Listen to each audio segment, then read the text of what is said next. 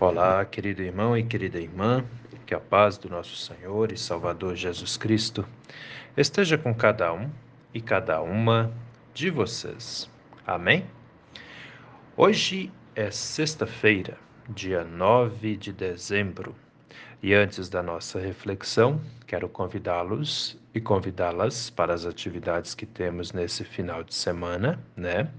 Lembrando que amanhã, sábado, ah, nós temos culto infantil às oito e meia da manhã na comunidade da Vila Lense e às nove horas da manhã nas comunidades de Nereu Ramos e Bom Jesus. Amanhã, culto infantil. E temos culto na comunidade da Vila Lense no domingo. Atenção, o culto nesse final de semana será no domingo na nossa comunidade da Vila Lense às oito e meia da manhã. Amém? Todos são convidados e convidadas a celebrarem e a participarem conosco. E igualmente, muito bem-vindos e bem-vindas também. Sendo assim, vamos meditar na palavra. As palavras das senhas diárias para hoje trazem do Antigo Testamento o livro do profeta Isaías, capítulo 53, versículo 4, onde Isaías escreve assim: Ele tomou sobre si as nossas enfermidades e as nossas dores levou sobre si. E nós o considerávamos como aflito, ferido de Deus e oprimido. E do Novo Testamento, as senhas diárias trazem para hoje a carta aos Hebreus, capítulo 12, versículo 3, onde o autor escreve assim: Pensem naquele que suportou tamanha oposição dos pecadores contra si mesmo, para que vocês não se cansem nem desanimem. Querido irmão e querida irmã que me ouve nesse dia, alguma vez na sua vida você já parou para pensar que quando nós estamos no tempo de advento, né, que é esse tempo que antecede o Natal, nós nos preparamos para o nascimento do menino Jesus, nós ficamos pensando na, na ceia de Natal, nós vamos na igreja. Eu me lembro quando eu era pequeno, era muito legal, assim, era muito bom, né? Ah, porque eu venho de família católica, né? Eu sou pastor luterano, mas venho de família católica. E eu me lembro que quando eu era pequeno, os nossos, os, né, os nossos pais ali juntavam a, a filharada, nós somos cinco irmãos, e a gente ia no, na noite do dia 24, né, na missa. E celebrávamos a missa, depois vínhamos para casa, né, jantávamos, e aí os nossos pais, na medida do possível, davam a cada um o seu presente. Era um tempo muito bom. Era um tempo assim que, que me enche de saudades, né? E o tempo não volta. É, nesse sentido também eu digo, queridos filhos, filhas que me ouvem, né? Valorizem, viu? Valorizem o tempo que vocês têm com seus pais. É um tesouro de valor inestimável. E aí então a gente ia para a missa, o padre pregava, né? Aquela coisa toda, aquele clima gostoso do Natal, a gente olhava ali o presépio, o menino Jesus, né? Era, é algo assim grandioso, né? Mas é interessante que todo ano tem isso. A gente se prepara para o nascimento de Jesus, né? Natal, nascimento. Mas nós sempre precisamos ter em mente que ele já nasceu, que ele já veio aqui, né? Porque já veio de fato há quase dois mil anos atrás, né?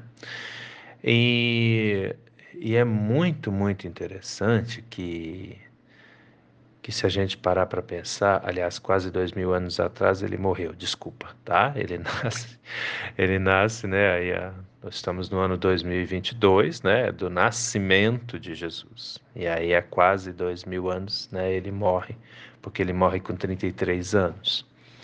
Então ele já veio, né? E ele veio é aquela questão bem simples, né? Que todo mundo sabe dizer essa frase ele veio para nos salvar. Muito bem, muito bem, ele veio para nos salvar. E foi um processo difícil, árduo, doloroso para o nosso Senhor e Salvador Jesus Cristo, porque ele veio aqui e assumiu a culpa dos nossos pecados.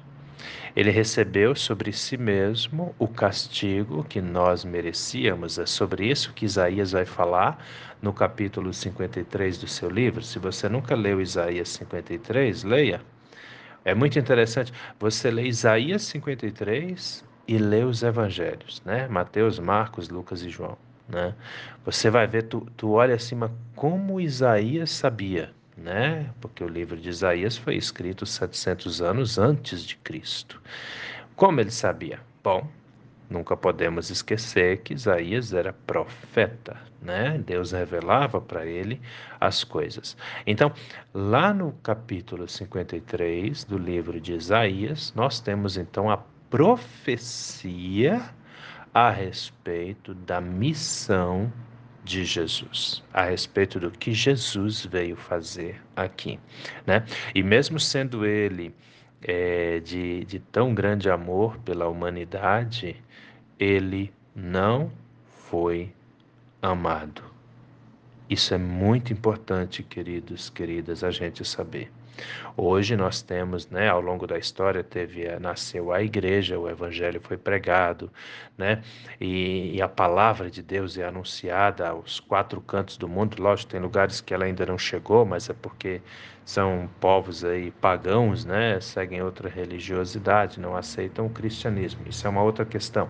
Mas é, tirando isso, a palavra de Deus tem sido pregada, anunciada ao longo da história né, pela igreja. A igreja católica, as igrejas é, de raiz protestante, né, as igrejas evangélicas pentecostais, neopentecostais.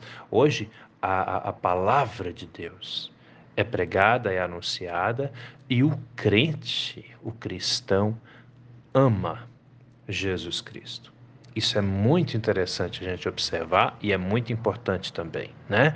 Jesus Cristo, o Senhor Jesus, o nosso Senhor, ele é amado por nós os crentes, mesmo que nós cometemos pecados, mas nós reconhecemos, nós pedimos perdão, nós confessamos, nós tentamos aí refazer, né, a nossa boa e santa comunhão com Deus rompida em nossos pecados, pois afinal de contas a gente peca todo dia, né? Mas nós temos esse sentimento de amor por Jesus coisa que naquele tempo, conforme Isaías profetizou 700 anos antes de Jesus nascer, não tinha. Tanto é que ele nasce é, no, em, no meio de um povo que não aceitava. Ele tinha um monte de seguidores, mas poucas pessoas o amavam. Poucas, poucas, poucas. A maioria tinha uma fé, né, seguia ele por conveniência, porque sabia que ele dava pão sabia que ele curava, né? Isso não podia acontecer, não devia ser assim, né? É por isso que no capítulo 53 do livro de Isaías, versículo 4, nós vamos ler: Ele tomou sobre si as nossas enfermidades Olha só, o que nos torna doentes é o nosso pecado, é a tentação que age em nós, né? É, enfermidades aqui é no sentido espiritual, é, as nossas enfermidades e as nossas dores levou sobre si, né? A dor de saber que vai para o inferno, isso ele tirou de nós, porque nós sabemos que pela obra dele nós vamos para o céu. Todo aquele que crê nele tem a vida eterna, né? E nós cremos.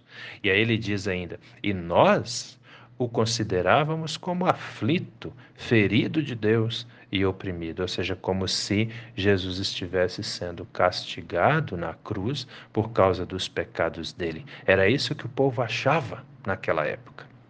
Que ele era um pecador, que ele era um criminoso e que por isso ele foi para a cruz. As pessoas não entenderam que o que ele fez foi um sacrifício, ele se sacrificou pela humanidade, por mim, por você, por todos nós. Então, como eu estava dizendo no início, nós estamos aí nesse tempo de advento, de Natal, um tempo muito gostoso, onde celebramos, relembramos o nascimento de Jesus, mas nós sabemos que ele já veio. O que nós estamos fazendo, na verdade, e a igreja, ano após ano, né, orienta os seus fiéis, nos orienta nesse sentido, o que nós fazemos ano após ano é nos preparar para a volta dele, porque ele vai voltar. Ele já veio aqui, já fez a obra de redenção né, da, da humanidade. Ele já nos remiu, nos salvou, nos resgatou de volta. E o que cabe a nós agora é termos fé, confiar nele e continuarmos esperando a sua volta. E quando ele voltar, ele vai levar consigo todos aqueles, todas aquelas que creem, que confiam, que trazem ele no coração. Por isso, o autor da carta aos Hebreus, acreditamos que tenha sido o apóstolo Paulo, né? Ele vai dizer assim no capítulo 12, versículo 3: Pensem naquele que suportou tamanha oposição dos pecadores contra si mesmo, ou seja, Jesus, o tempo todo, né? Era oposição contra ele. As pessoas não aceitavam, não o amavam, muitos não queriam nem ficar perto dele, ele era desprezado, literalmente desprezado por muitas e muitas pessoas. E aí o autor da carta aos Hebreus diz: pensem nele. Tudo que ele enfrentou, todo o sofrimento que ele passou, para que vocês não se cansem nem desanimem na fé. Então, querido, querida, quando a coisa estiver difícil, que você pensar, meu, eu não aguento mais, Pense em Jesus Cristo. Mesmo que enfrentemos dificuldades, mesmo que enfrentemos tribulações nessa vida, ele enfrentou muito mais. E o Lutero falava, né? Tudo que ele fez por nós foi por amor, por amor dele para conosco, porque nós não merecíamos somos pecadores. Muitas vezes deixamos de crer, muitas vezes cremos de forma errada, né? E mesmo assim, ainda somos amados e amadas por nosso Senhor e Salvador Jesus Cristo. Portanto, querido, querida, creia. Creia sempre, confie sempre. A sua fé nunca será em vão, porque o amor de Deus por mim, por você, manifestado em Jesus Cristo, é infinito e incondicional. Amém?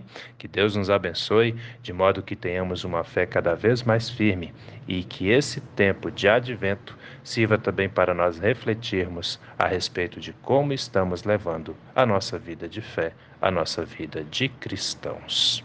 Vamos orar? Senhor, nosso Deus e nosso Pai, muito obrigado, meu Deus, por mais esse dia de vida que recebemos das Suas mãos, por mais essa oportunidade que temos de estarmos em união, em comunhão com o Senhor, com o nosso próximo. Assim, meu Deus, entregamos esse dia a Ti e te pedimos, Pai amado, nos abençoe, nos proteja, nos livre de todos os males de todas as tentações e de todos os perigos também, e que a cada instante de nossas vidas, cada um e cada uma de nós, possamos reconhecer ainda mais a obra salvadora de Jesus Cristo na vida de todos e todas nós. É em nome de Jesus que te pedimos e desde já também te agradecemos, pois temos a plena certeza de que o Senhor ouve as nossas orações e atende aos nossos pedidos também. Em nome de Jesus. Amém, Senhor. Querido irmão, querida irmã, que a bênção do Deus eterno e todo-poderoso, Pai, Filho e Espírito Santo, venha sobre você e permaneça com você hoje e a cada novo dia de sua vida, em nome do nosso Senhor e Salvador Jesus Cristo. Amém.